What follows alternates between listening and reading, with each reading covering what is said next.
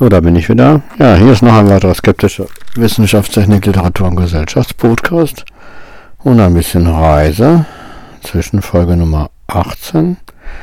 Ja, und in dieser Folge wollte ich mich auseinandersetzen mit Tore D. Hansen, Die Hand Gottes. Ein Buch, das ich teilweise noch in meinem Urlaub gelesen habe, teilweise auch danach. Zu Ende gelesen habe ich es bis heute noch nicht. Ja, und dieser Buch, das ist ein Thriller, ne? Tore der Hansen, die Hand Gottes. Da geht es kurz, also ich fasse das mal ganz kurz zusammen. Da geht es also äh, um ganz, ganz edle Kelten und ähm, die böse katholische Kirche. Und dieses Buch hat mich unglaublich geärgert. Also es hat mich wirklich total geärgert, weil weil der Autor das, was er dem Christentum vorwirft, nämlich ein Wahrheitsbegriff, das hat der Autor halt auch, ne? Also ähm, er redet im Zusammenhang mit Christentum halt ständig von Lüge und ähm, und da geht er ja wohl davon aus, dass er über einen Wahrheitsbegriff verfügt. Ja, also das Buch hat mich sehr geärgert. Ähm, ja, und leider habe ich den ersten Teil, also die Folge, diesen Teil habe ich jetzt quasi hinter den anderen Teilen gesprochen, weil ich den ersten Teil vergessen habe. Deswegen fängt das jetzt irgendwie gleich in der Mitte so an. Aber am Ende habe ich dann die Biege gekriegt und es macht dann halt trotzdem noch Sinn. Okay, jetzt geht's halt weiter mit dem Teil, den ich als zweites gequatscht habe. Der erste Teil fehlt, aber das habe ich dann hinterher wieder korrigiert und deswegen ist die Folge etwas verwirscht, aber ähm, trotzdem noch gelungen, wie ich finde. Also wir wissen natürlich nicht, was die Wahrheit ist. Ne? Waren die Kelten jetzt so strahlend hell? Und ähm, also Mel Gibson hat ja in dem Film die Südamerikaner sehr düster aussehen lassen, die Ursprungs, äh, die Naturreligion. Also war ja Inkas keine echte Naturreligion mehr. Um das Christentum umso strahlender leuchten zu lassen. Und der umgekehrte Weg ist natürlich, die Naturreligion möglichst strahlen zu lassen, das Christentum etwas düsterer aussehen zu lassen. Wir wollen aber die Verbrechen der Christen selbstverständlich nicht wegdiskutieren. Ne? Das Fällen der Bonifatius-Eiche ist natürlich eine absolute Sauerei. Da gibt es nichts zu beschönigen. Ne? Das ist respektlos und das gehört sich nicht. Ne? Ähm, wenn äh, Religionen vor irgendetwas Respekt haben, ne? dann, ähm, dann, äh, fällt man natürlich nicht die Bonifatius-Eiche, das ist schon klar, ne? Okay, ähm, aber ich wollte euch ja jetzt ein paar Zitate. So, pass auf, ähm, ich werde jetzt ein paar Zitate da machen und direkt danach erzählen, warum. Also der, der Tore de Hansen, der wirft also dem Christentum vor, dass das Christentum einen Alleinvertretungsanspruch hat. Ne? Also das ist natürlich ein Vorwurf, der, der zwiebelt. Ne? Das ist im Judentum, dem Christentum, dem Islam. Und ähm, ja, ich weiß, die anderen Religionen kann ich nichts zu sagen. Zu eigen, ne? ein gewisser, äh, nicht ein gewisser, ein Wahrheitsbegriff, ne? deswegen bin ich ja Konstruktivist, weil ich das ja auch echt kacke finde. Ne? Also das ist sicher das Problem, ne? die Ursache, allerdings ähm, hat dieser Tore de Hansen auch einen Wahrheitsbegriff, ne? Ähm, und äh, das ist ein Problem.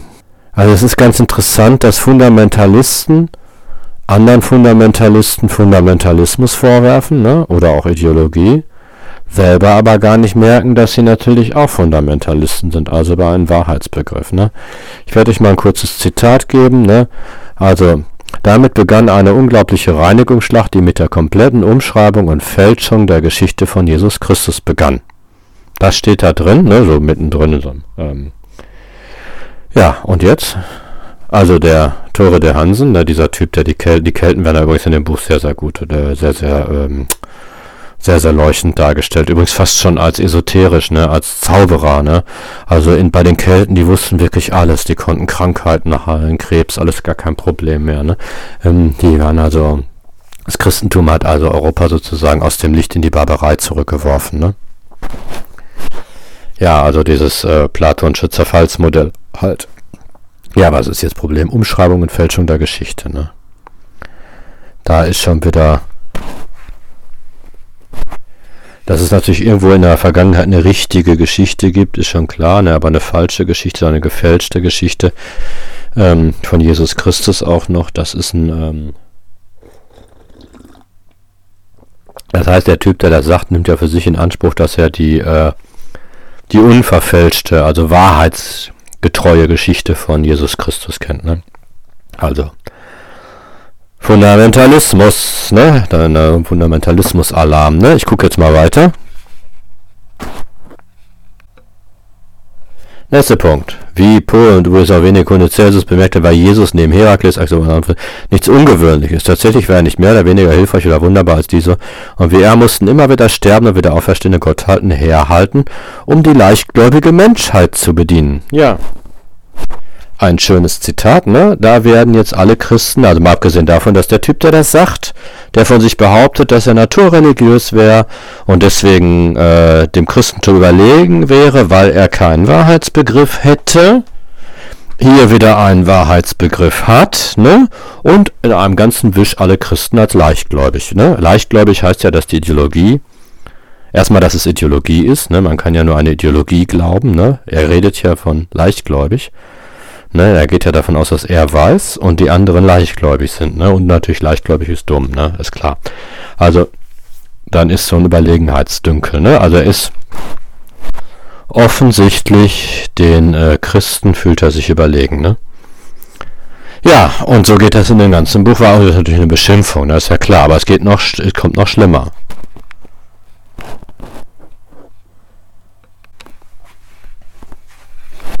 Jetzt wird es wirklich ulkig. Das hat mich wirklich aufgeregt. Ähm, ja, McClary versuchte sich zu, da muss ich jetzt, wobei ich nicht so lang zu zitieren. Also es geht, äh, ich reiß das jetzt aus dem Zusammenhang, aber ich werde den ganzen Satz vorlesen. Ähm, er erinnerte sich an die Worte seines Vaters. Sean McClary hatte einmal gesagt, es gebe einen eindeutigen Grund dafür, warum man in Rom seine Arbeit so fürchtete. Jetzt kommt's. Weil er Wissenschaft und Vernunft mit einer bestechenden Logik zu kombinieren wusste. Es hatte ihm nie Vergnügen bereitet, den Glauben eines Menschen zu zerstören, aber die Religion, die die katholische Kirche predigte, war für ihn inhaltlich absurd und primitiv. Und die Taten dieser Kirche empfand er als ebenso verachtenswert wie gefährlich. Ähm, war für ihn inhaltlich absurd und primitiv. Ne? Also äh, erstmal von, das ist verrückt, weil dieser Tore de Hansen ist ein Esoteriker. Also das ist meine ich jetzt nicht abwertend. Ne? Ein Aufklärer würde ihn für den letzten Hinterhofdeppen halten. Er würde ihn auch für absurd und primitiv halten. Ne? Das ist ja das. Man wirft sich gegenseitig Absurdität und Primitivität vor. Das ist natürlich eine nette Art, den Tag zu verbringen, führt aber zu keinem sinnvollen Ergebnis. Weil ähm, weil es ja absurd nicht gibt. Ne? Man findet etwas absurd und primitiv kann ich keine Aussagen zu machen. Ne? Ähm, höchstens bei Technik kann ich von primitiv reden. Dass ein Hammer primitiver ist als ein Akkuschrauber, einverstanden. Ne? Aber äh, bei Welt Wirklichkeitskonstruktion äh, so einen Begriff überhaupt zu benutzen, ist total abgedreht, ne? weil man sich damit ja wieder aufwertet. Ne? Also äh, wenn ich jemand anders als äh, seine Wirklichkeitskonstruktion als primitiv bezeichne, dann ähm, dann ähm, dann ja, dann hört der Spaß einfach auf. Das ist nichts weiter als eine Beschimpfung ohne Inhalt, ne? Okay, und ähm, Ja, also die Religion der katholischen Kirche inhaltlich absurd und primitiv. Ja, und dann beruft sich ein Esoteriker auf die Wissenschaft und Vernunft und bestechende Logik. Ja, also mit Vernunft, Wissenschaft, das klingt natürlich gut, ne? Also Wissenschaft und Vernunft widrig, ne? Und unlogisch. Das ist ja sozusagen das Vernichtendste, was man einem anderen Menschen entgegenschaut, aber es ist natürlich inhaltlich null, ne? Also inhaltlich bedeutet das äh, nichts, gar nichts bedeutet das, ne? Es ist also nichts weiter als eine Beschimpfung. Ja. Okay, das sind ein paar Zitate aus dem Buch. Also, der Tore der Hansen ist selbst in einem Wahrheitsbegriff verhaftet. Ne? Das heißt, er äh, ist Fundamentalist, ganz klar. Und er ist diese Art von Fundamentalist, den es ja auch gibt, nämlich diese ähm, Naturfundamentalisten. Ne? Da gibt es ja jede Menge. Und die sind natürlich inzwischen, nicht inzwischen, die sind also genauso intolerant wie die, ähm, wie die ähm, Christen, Moslems und äh, oder auch tolerant, ne? also da gibt es keinen Unterschied. Ne? Es gibt ja Mos tolerante Moslems und Christen und es gibt extrem tolerante äh, Naturreligiöse und es gibt Fundamentalisten. Ne? Fundamentalisten gibt es halt in jeder Religion. Ne? Und ähm, also sie glauben im Begriff der Wahrheit zu sein. Ne? Und äh, obwohl der da auch ein paar sehr gute Sachen, der Tore der Hansen, äh, zur zur ähm, der Tore der Hansen sagt ein paar sehr gute Sachen zur Wahrheit, ne, weil Wahrheit äh, er, er, er hat eine gute Idee, die ich in dem Buch doch nochmal verwirklichen, äh, nochmal betonen möchte. Nämlich, dass eine schriftliche Überlieferung immer problematisch ist. Das ist auch das Problematische an der Bibel. Wenn ich etwas mündlich äh, überliefer, kann ich es der Zeit anpassen, ne? Und ähm, kann es natürlich modifizieren, ne? Kann eventuell auch noch göttliche Eingebung, also Impulse des Heiligen Geistes, Gottes halt, ähm, noch da mit reinbringen. Wenn ich es schriftlich fixiere und dann auch noch sage, das ist jetzt absolut gültig, habe ich natürlich ein Problem, das ich bei der mündlichen Überlieferung nicht habe. Ne? Und ähm, deswegen äh, betont er so, und das sind bei naturreligiösen Religionen ja wirklich so, die äh, die, ähm, die Beziehung zwischen einem Lehrer und einem Schüler jetzt, ne? Also das kann natürlich auch unglaublich korrumpiert sein und äh, fatale Ergebnisse haben. Aber das Individuelle, die individuelle Wahrheit, ne, die ist natürlich bei einer mündlichen Tradierung deutlich äh, besser gegeben. Das ist ja gar keine Frage. Das finde ich übrigens gut an dem Buch. Ähm, dass die katholische Kirche eine Saubande ist und jede Menge Verbrechen ist, auch, aber das Gute der katholischen Kirche wird hier auch nicht gesehen. Also das Buch ist natürlich total einseitig, aber darum geht's mir nicht. Das kann ruhig einseitig sein. Aber der Tore der Hansen hat halt einen Wahrheitsbegriff. Ne? Und ähm, etwas stört ihn an der katholischen Kirche. Ne? Und deswegen bezeichnet er diesen Faktor als Irrtum, ne? als Lüge, als unvernünftig, als unwissenschaftlich. Das sind hier alles äh, Wörter, wer die benutzt, der geht ja davon aus, dass es eine wissenschaftlich richtige, eine vernünftige, also eine Wahrheit gibt, die uns Menschen auch zugänglich ist. Sonst wird er die Begriffe eher nicht so benutzen.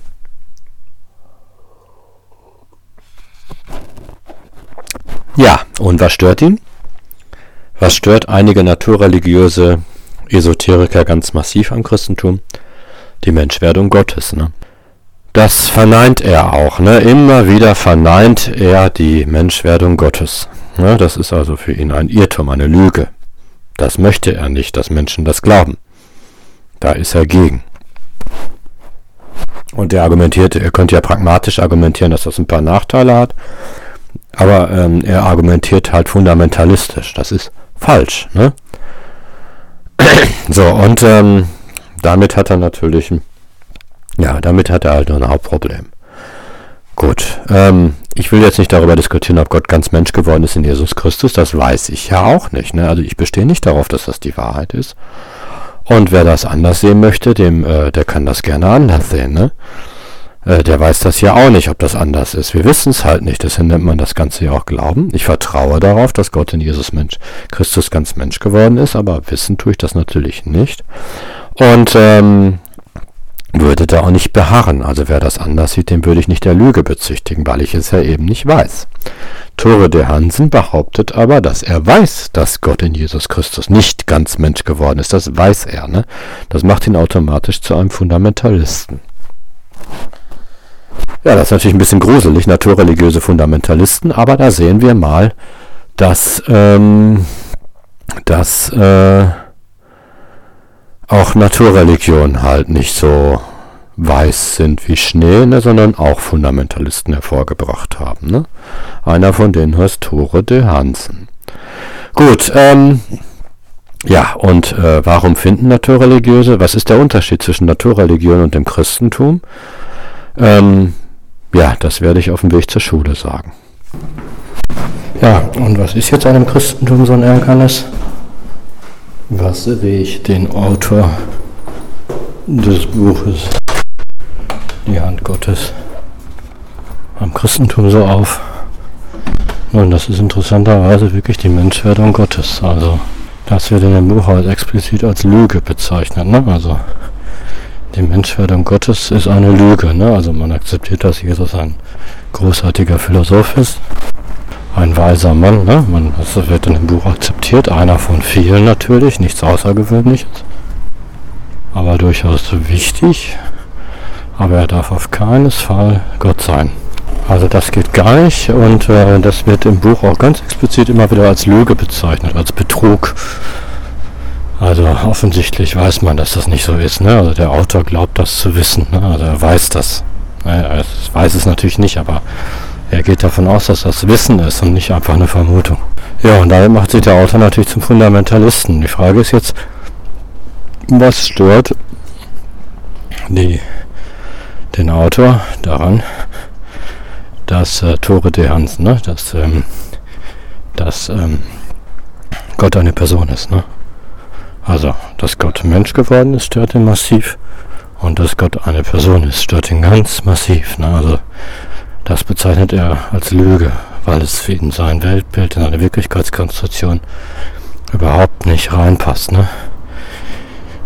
Das hat er mit den Naturalisten gemeinsam. Ich habe jetzt eine Kritik gelesen von diesem Buch, da wird er auch als ein Naturalist bezeichnet. Also für ihn ist Gott nur quasi äh, eine Energie. Auf gar keinen Fall darf Gott eine Person sein. Das ist also auf gar keinen Fall in der Wirklichkeitskonstruktion von Tore der Hansen vorgesehen. Und Leute, die das als Wirklichkeitskonstruktion haben, werden von ihm massiv bekämpft, werden ihm das Übelste beschimpft. Ne? als irre, als leichtgläubig und so, ne? Und äh, das kann er in seiner Wirklichkeit, scheint wirklich eine Antipode zu seiner Wirklichkeitskonstruktion zu sein. Ja, da muss man sich natürlich die Frage stellen, was ist so schlimm daran, dass Gott ganz Mensch geworden ist? Was findet Tore der Hansen so schlimm daran? Und was ist so schlimm daran, dass Gott eine Person ist, ne? Da kann man natürlich nur drüber spekulieren. Aber ich habe da eine Idee, ne? Und das liegt daran, dass die Menschwerdung Gottes natürlich eine enorme ähm, eine enorme ähm, Aufwertung des Menschen ist. Ne? Also Gott ist ganz Mensch geworden. Das ist das, die Botschaft des Christentums. Und er ist nicht ganz Kaninchen geworden oder Schimpanse oder ein Baum, ne? sondern er ist ganz Mensch geworden. Damit hat er natürlich den Mensch aus der Schöpfung herausgehoben. Ganz klar. Und zu etwas ganz, ganz Besonderem gemacht. Ne? Das ist ja, schwingt ja schon im Judentum mit. Ne? Der Mensch ist nach Gottes Ebenbild erschaffen. Ne? Also das ist äh, nicht das, was die Naturalisten glauben. Für die Naturalisten ist der Mensch ja nur ein Tier. Ne? Also eben nichts Besonderes. Das ist ja deren Hauptmessage. Das scheint ihnen ja enorm wichtig zu sein. Und äh, für diese Naturfreaks äh, halt auch, ne? Also die Naturreligiösen, die da übrigens in diesem Buch auch mit den Naturalisten so ein bisschen verschmelzen. Ähm, aber diese Naturreligion, klar, da ist der Mensch halt nichts Besonderes, ganz klar nichts Besonderes. Ne? Sogar er, das ist ja bei diesen Tierrechte-Freaks ja noch ein bisschen minderwertiger als die Tiere, ne? weil wir ja böse sein können. Ne? Also das ist ganz klar ein riesiger Unterschied zu der Naturreligion. Und ähm, das wird ja auch immer wieder kritisiert am Christentum. Ne? Ich finde es am Christentum richtig knorke. Also ich finde, das ist eine gute, gute, gute Sache. Ich finde auch, dass der Mensch eben nicht ein Tier ist, sondern halt ein Mensch und etwas ganz Besonderes. Nach Gottes Ebenbild erschaffen. Ne? Ähm, und den Auftrag hat sich die Schöpfung halt untertan zu machen. Ne? Also ganz klar über der Schöpfung steht. Also natürlich Teil der Schöpfung ist aber an der Spitze der Schöpfung steht, nicht über der Schöpfung, wir sind ein Teil der Schöpfung, ne?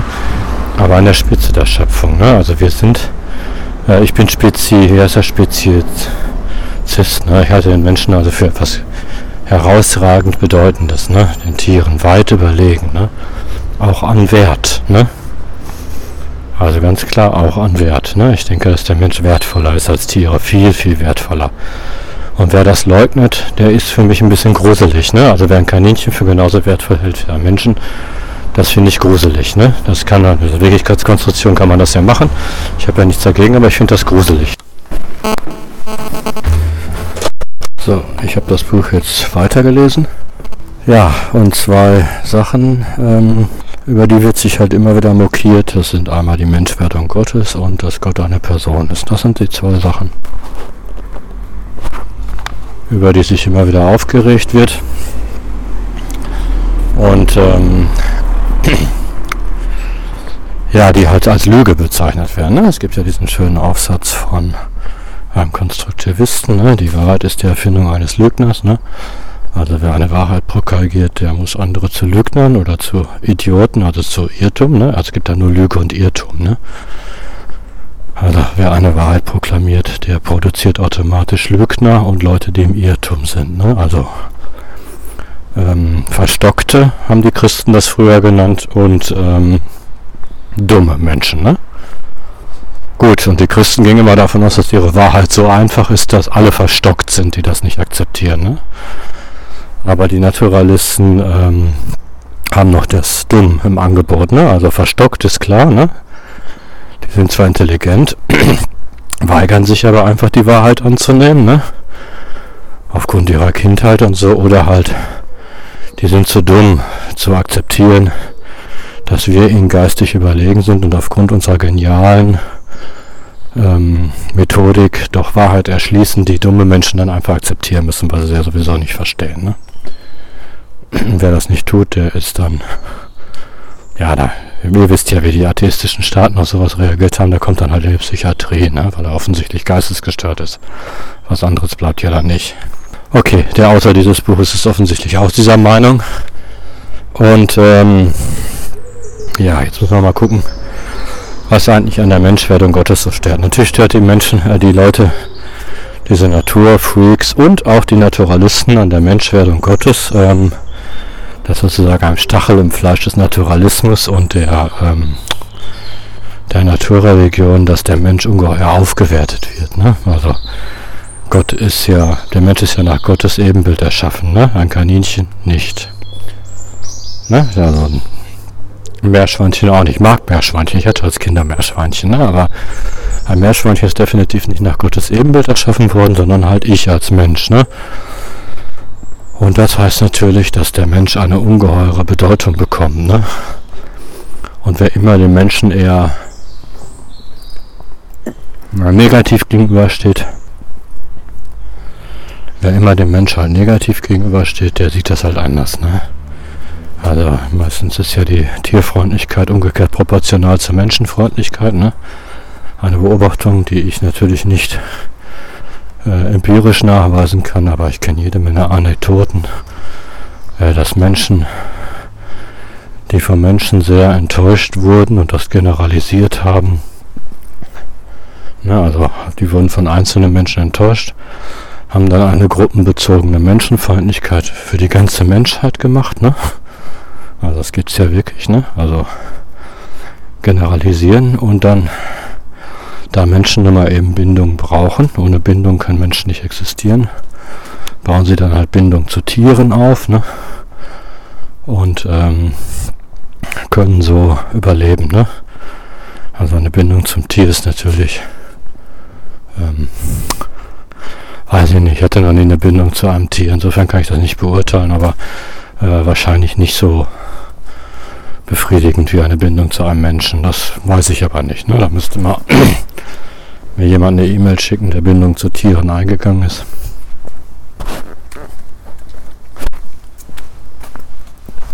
Aber das Prinzip ist klar ne? und deswegen ähm, gerade bei so Hundebesitzern sind keine Klischees. Ne? Die stehen also Menschen sehr feindlich gegenüber. Nicht alle natürlich, das ist ja Quatsch. Das ist wieder eine Generalisierung. Ne? Aber oft ist das so. Ja, ob der Spezies, also das ist natürlich Spezies, ich bin natürlich Speziesist, ne? das heißt, äh, ich halte das Leben eines Menschen für unglaublich viel wertvoller als das Leben von Tieren. Ne? Ich würde Millionen Tieren opfern, um einen Menschen zu retten. Ne? Milliarden sogar alle, ne? weil ich den Menschen für unendlich wertvoll halte. Und die Tiere sind natürlich keine Gegenstände. Ne? Ich würde einen Hund nicht einfach so töten. Das wäre Ne, ein Tier ist schon was anderes als ein Stuhl. Aber es ist halt kein Mensch. Ne? Und äh, man schuldet auch Tieren einen gewissen Respekt. Ne? Das heißt, man foltert sie nicht zum Vergnügen ne? und äh, quält sie nicht. Ne? Und das macht ja auch jeder Mensch. Ne? Also wenn ich wütend bin, trete ich schon mal vor den Tisch ne? oder vor den Stuhl Aber sicher nicht für ein Tier. Ne? Also jedem Menschen ist klar, dass man Tiere nicht einfach quält. Weil natürlich hat die Natur einen gewissen Respekt verdient, aber das ist ganz anders als die Naturreligion das sehen. Ne?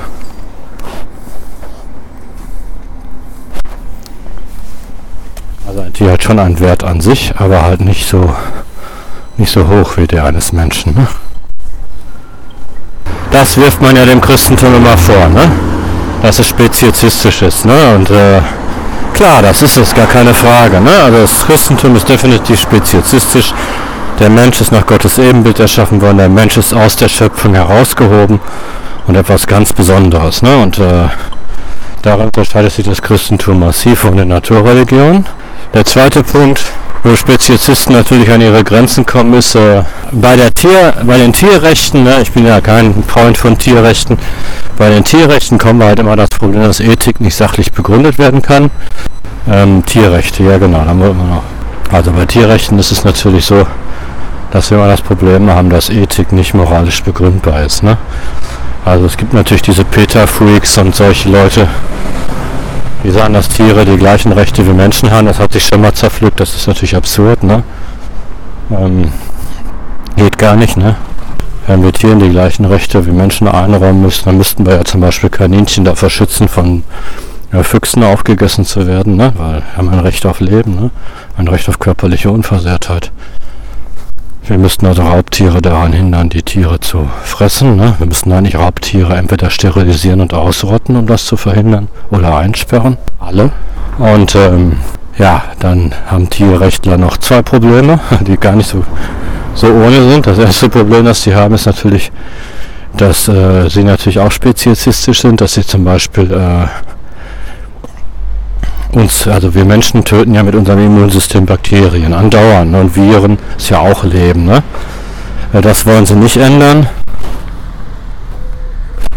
Na, das können wir ja nicht. Und ähm, Tiere töten auch ihrem, mit ihrem Immunsystem. Ne? Also selbst wenn wir jetzt die Raubtiere alle einsperren oder sterilisieren, ähm, haben wir natürlich das Problem, dass es unglaublich viele Kaninchen gibt, aber das ist jetzt auch egal. Äh, selbst wenn wir das tun, äh, müssen wir diesen Kaninchen, die ja dann übrig bleiben und die hier übrigens zu Massen rumhoppeln, ich bin jetzt gerade im Westpark, den müssten wir dann noch auch noch verbieten, dass ihr Immunsystem Bakterien tötet. Das ist ja auch speziesistisch, dass die Kaninchen einfach Bakterien töten. Ne? Nur weil die Bakterien jetzt schwächer oder kleiner sind als sie oder nicht so intelligent. Ähm, ja, und seit wir das Problem geknackt haben, töten wir natürlich Pflanzen. Ne? Ähm, also, warum Warum ist hier die Frage, ähm, finden wir also Tiere, die uns ähnlich sind, ne? Ähm, erschützenswert, ne? aber den Baum hier vor mir halt nicht, ne? und Tomaten und Gurken. Ne? Ja, die Leute, die es auf die Spitze treiben, Frutarier und so, die haben diesen Widerspruch natürlich gemerkt und übersteigen das Ganze ins Groteske. Fakt ist, dass Ethik nicht begründet werden kann. Ne? Also ich würde ja nie sagen, dass ein Peter-Typ falsch liegt weil ich das ja selber nicht weiß. Ne? Ich habe, wie gesagt, kein Mitleid mit der Kreatur. Ich finde natürlich, dass man Tiere einigermaßen anständig behandeln sollte. Wenn man Tiere töten muss, um zum Beispiel Medikamente oder auch um sie zu essen, habe ich persönlich keine Probleme damit. Ja, da kann mich jetzt natürlich so ein äh, Natur, naturreligiöser, ähm, ein Anhänger einer Naturreligion für ganz böse halten und für speziesistisch und für dem Christentum, aber da bin ich halt Christ, ne? Also ich finde, dass das göttliche Gebot. Hier wir jetzt von Joggern, nicht voll an der Zeit. Dass das christliche Gebot macht euch die Welt untertan, ähm, durchaus gültig ist. Und Gott hat diesen Westpark erschaffen, erstmal natürlich, weil er schön ist, ne? Also er hat die Schönheit nicht nur um des Menschen willen geschaffen, das glaube ich nicht, sondern auch, weil er selber Ästhet ist, ne? Aber auch, ähm, damit ich hier eine Heimstatt habe. Ne? Die Welt ist erschaffen worden, damit der Mensch ein Zuhause hat. Ne? So, und Respekt vor der Mensch, äh, Respekt vor der Schöpfung ist natürlich einmal, da muss man schon den Indianern zustimmen. Ne? Also ich war ja mal ein sehr großer Fan von indianischer Spiritualität. Ähm, es ist natürlich respektlos der Schöpfung gegenüber, auch Gott gegenüber, ne? wenn man da irgendwo in Kanada den Ölschiefer. Ne? Guckt euch die Bilder mal an, ne? das ist natürlich, oder Fukushima. das ist auch ein Affront gegen Gott. Ne? Also das ist Gott nicht gleichgültig. Ne? Es ist eben nicht egal. Ne? Die Erde wurde uns als Heimstatt gegeben. Und wenn mir jemand, ähm, wenn mich jemand in seiner Wohnung wohnen lässt, ne?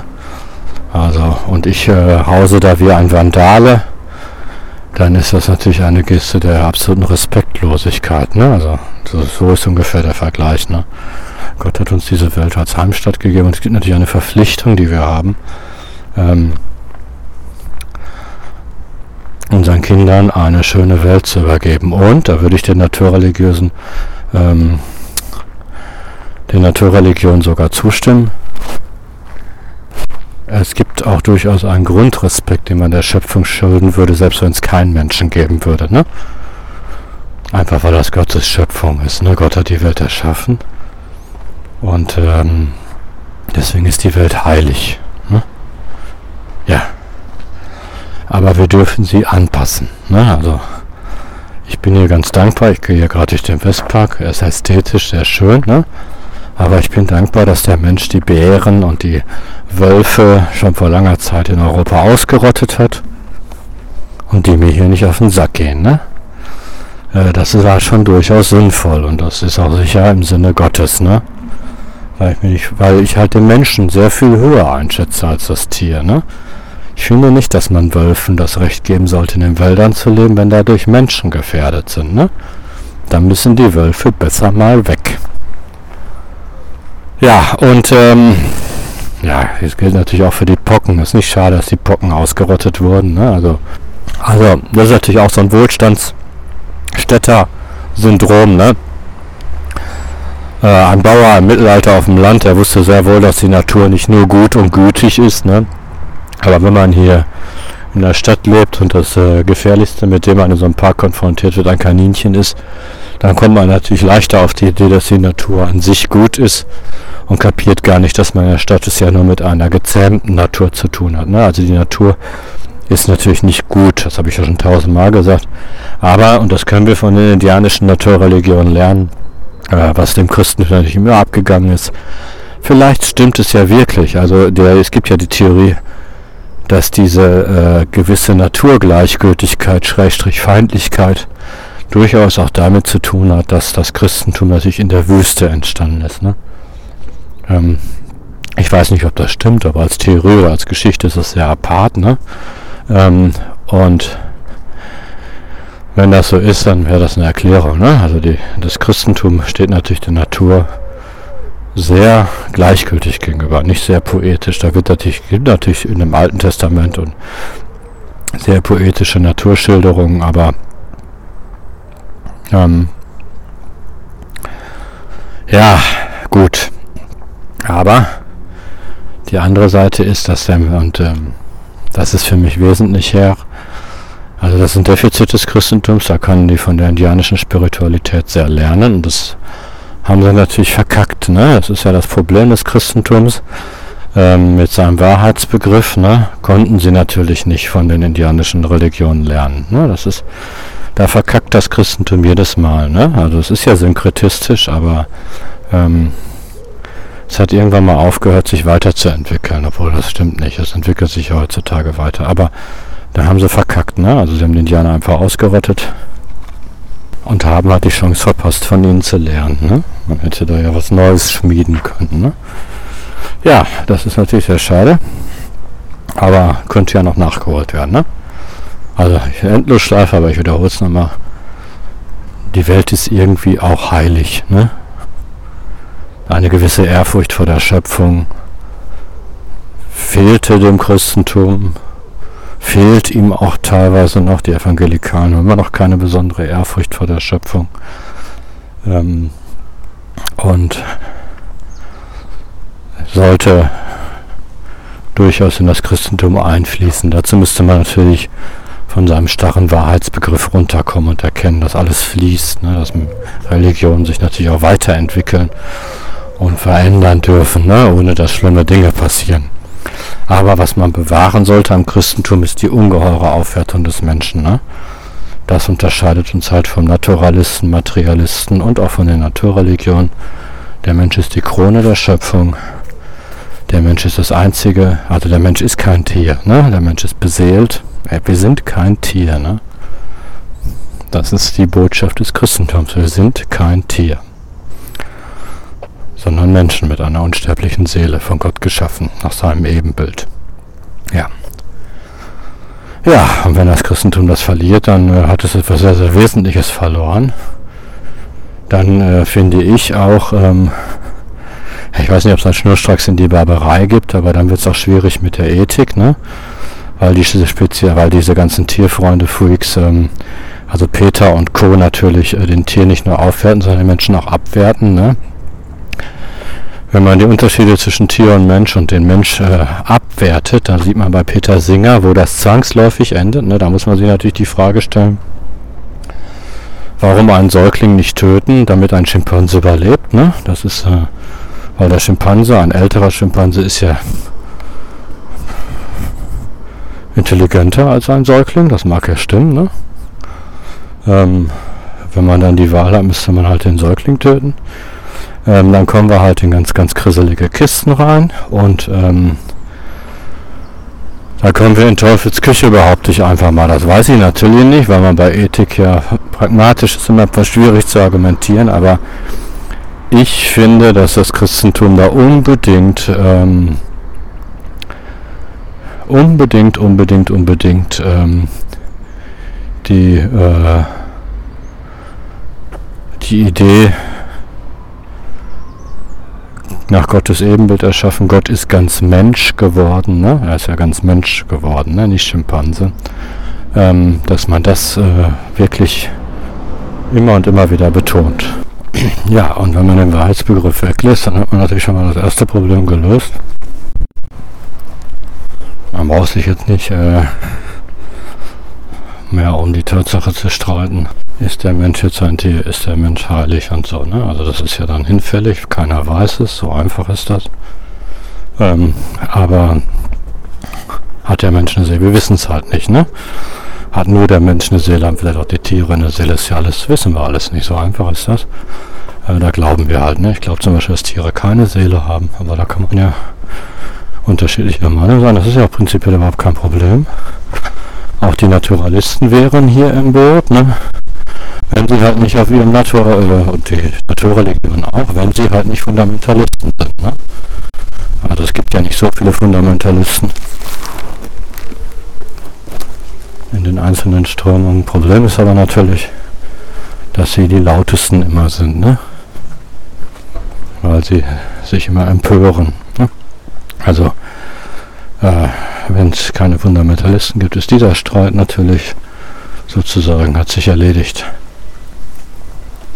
Keinesfalls erledigt haben sich natürlich die ethischen Probleme, die sich aus einem Weltbild ableiten. Ne? Hier bleibt letztendlich nur die Hoffnung, mehr als eine Hoffnung ist es nicht, darauf, dass ein gewisser Pluralismus dafür sorgt, dass es nicht zu riesigen Katastrophen kommt. Ne? Also mehr als eine Hoffnung ist das natürlich im Dritten Reich, war die Mehrheit offensichtlich der Meinung, dass die Würde des Menschen scheißegal ist, ne? Und ähm, dann sehen wir ja, was dabei rausgekommen ist, ne?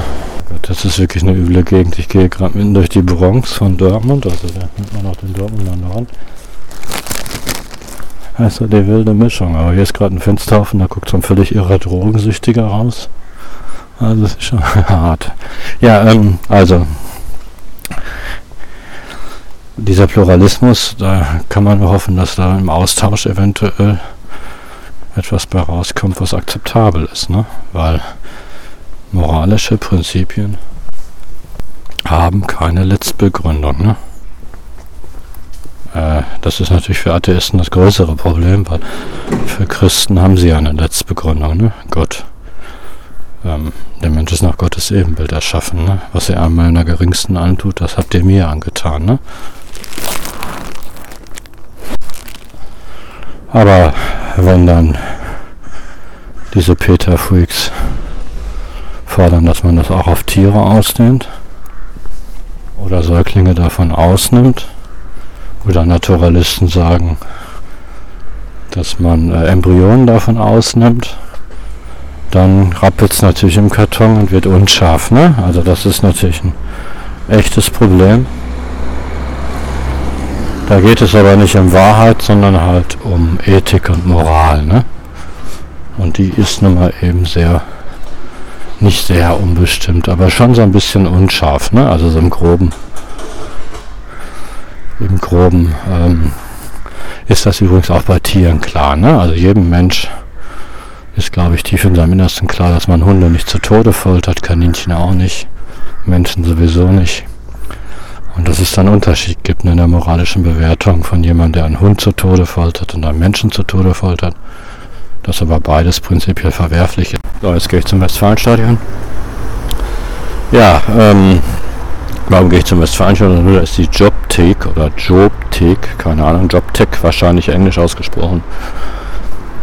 Und da haben wir alle Schüler unseres Jahrgangs angemeldet, damit die sich mal so ein bisschen über Berufe informieren.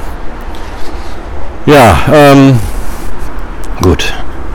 Also, bei Moral und Ethik ist natürlich das Problem, dass es da keinen echten Relativismus geben kann. Ne? Also, ja, kann keinen echten Relativismus geben. Ne? Es kann Spielraum geben, klar, so ein gewisser Spielraum, obwohl auch es kann keinen Relativismus geben. Ne? Moral und Ethik ist auch im gewissen Sinne ziemlich starr. Ne?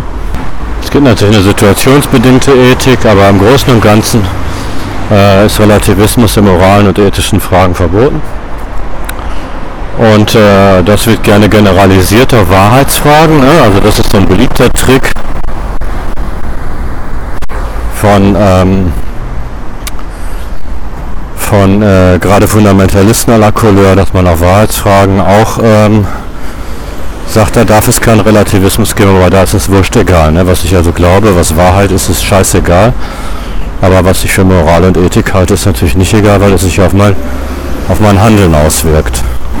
Ja, und solange sich die Menschen äh, an die Menschenrechte halten, an die Würde des Menschen, äh, an erste Stelle setzen, ist das ja wurscht egal, aber wir wissen ja alle, es gibt da viele Menschen, die das halt nicht tun und da ist dann halt natürlich die Grenzen der Toleranz erreicht. Ne? Aber da geht es nur um das Verhalten.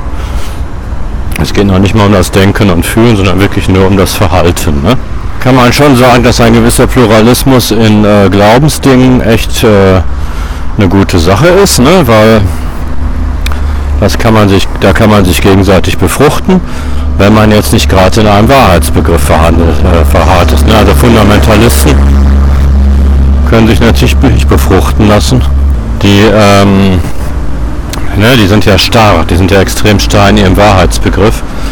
Aber wenn man in seinem Wahrheitsbegriff äh, flexibel ist, und das sind ja Konstruktivisten, dann, ähm, weil es ja keine Wahrheit gibt, dann kann man sich da sehr befruchten lassen und äh, ich finde schon, dass man von den Naturreligionen lernen kann, dass die, dass die Welt heilig ist. Ne? Das ist hier ist Gottes Schöpfung und Gottes Schöpfung ist heilig. Ne? Da müssen wir natürlich die Erbsünde aus dem Programm nehmen, ne? das habe ich ja auch schon gemacht. Also mit Erbsünde funktioniert das nicht, denn die, auch die orthodoxe Kirche geht ja davon aus, dass diese Welt nicht heilig ist, sondern auch heilig. Ne? Sie ist beschmutzt durch die Erbsünde. Das ist ja die Theorie, ne? Ja, also das ist ein echtes Problem. Und äh, dieser Pluralismus, der macht auch wirklich nur Sinn, wenn man sich gegenseitig befruchtet. Aber die Idee, die es ja auch gibt, dass sozusagen im freien Wettbewerb aller möglichen Glaubensangebote sich das Optimale durchsetzt, ne, das ist so diese neoliberale Idee, ne, Hayek und so, die haben das praktisch gesagt. Der Michael Blume ist auch dieser Meinung, ne, also die haben das sind so Wettbewerbfreaks, ne, also äh, alles konkurriert miteinander, ne, und im freien Wettbewerb der spirituellen Angebote sozusagen wird sich schon das Beste durchsetzen. Das wissen wir ja, das stimmt nicht. Ne? Also im freien Wettbewerb der Ideologien äh, können sich natürlich auch unfassbar destruktive Ideologien durchsetzen. Ja, wie gesagt, wir wissen nicht, was, also wir wissen es schon, also wir wissen es nicht, ne? aber die Christen, also die Theisten, ich weiß nicht, ob die Moslems das auch so sehen, Die Theisten gehen ja davon aus, also nein, die Christen gehen davon aus, dass Gott uns ein Gewissen mitgegeben hat. Ne? Also die glauben ja, dass das Gewissen von Gott stammt und aus diesem Gewissen heraus wir, ähm, wir Moral und Ethik haben. Ne? Ja, das glaube ich übrigens auch. Ne? Also wer ein Kind tötet, wer ein Kind tötet, der weiß, dass das falsch ist. Jetzt rede ich mal von Wissen. Ne? Also normal, wer ein Kind tötet, der weiß, dass das falsch ist, dass das prinzipiell falsch ist. Ne? Ja, das kann man natürlich anders sehen. Ne? Und ähm, man kann natürlich die Rationalisierung von jemandem, der ein Kind tötet, übernehmen. Ne? Der hat ja irgendeine Rationalisierung. Eben weil er weiß, dass es falsch ist, das Kind zu töten, äh, begründet er das ja irgendwie. Ne? Aber ähm, so ist das. Also das ist meine Meinung. Ne? Und ähm, wer ein Tier tötet, der äh, weiß nicht, dass das falsch ist. Ne? Also das ist anders. Ne? Also jeder, der ein Tier getötet hat, ich habe Tiere getötet, ne, der, ähm, der hat dabei keine Schuldgefühle, ne? weil, weil wir halt ähm, von Gott das Recht bekommen haben, Tiere zu töten. Ne?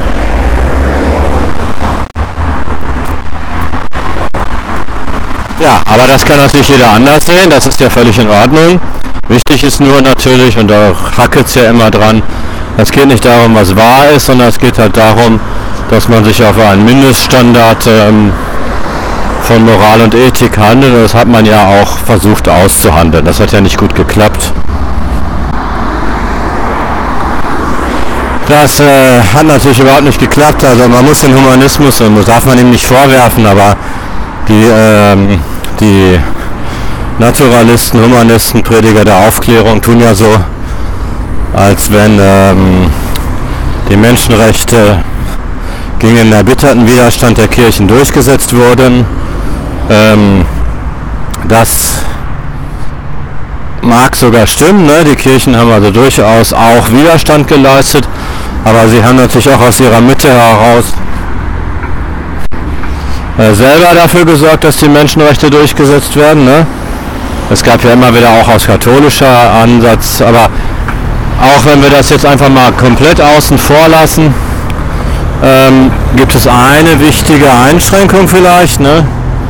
Ähm, erstens, die humanistischen Verbände haben in keinster Weise, also es gibt die humanistischen Verbände in Deutschland, das ist immer ganz witzig, weil im Internet da Pseudodiskussionen geführt werden als wenn Deutschland so vollkommen vom Humanismus ergriffen wäre, ne, also vom atheistischen Humanismus.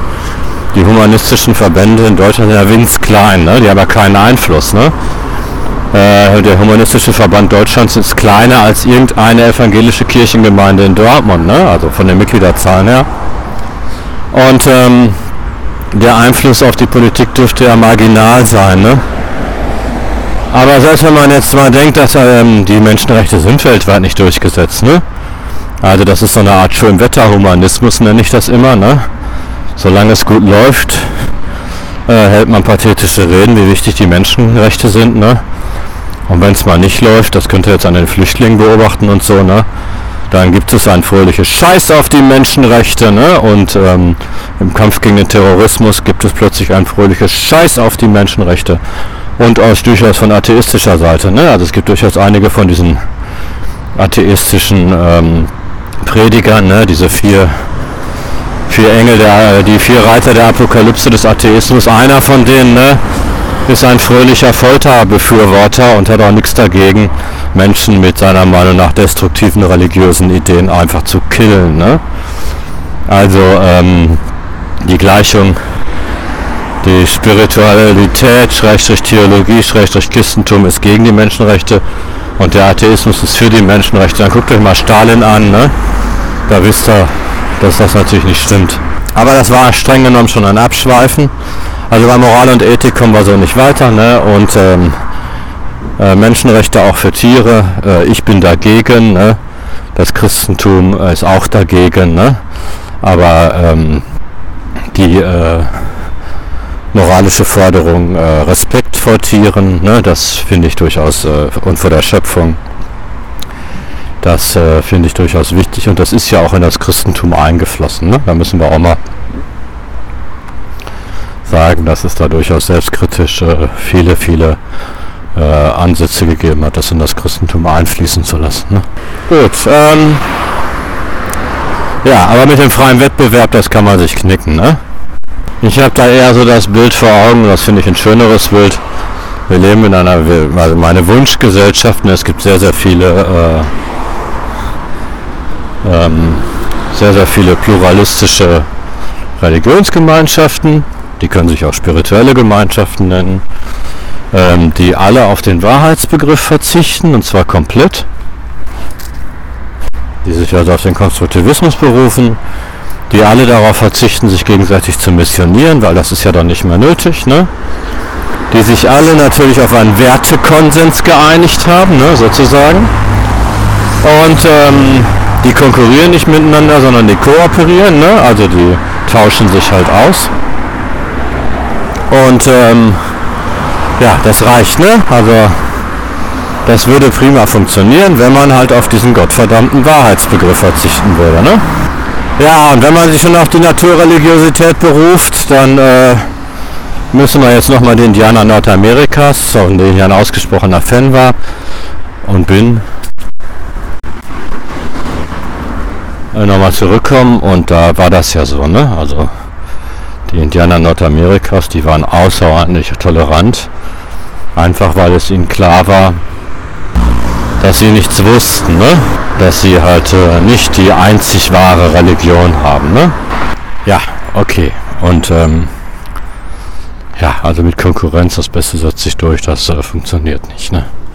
Gut, natürlich äh, gehört zu einer erfolgreichen Religion schon, dass sie eine gute Geschichte zu erzählen hat. Ne?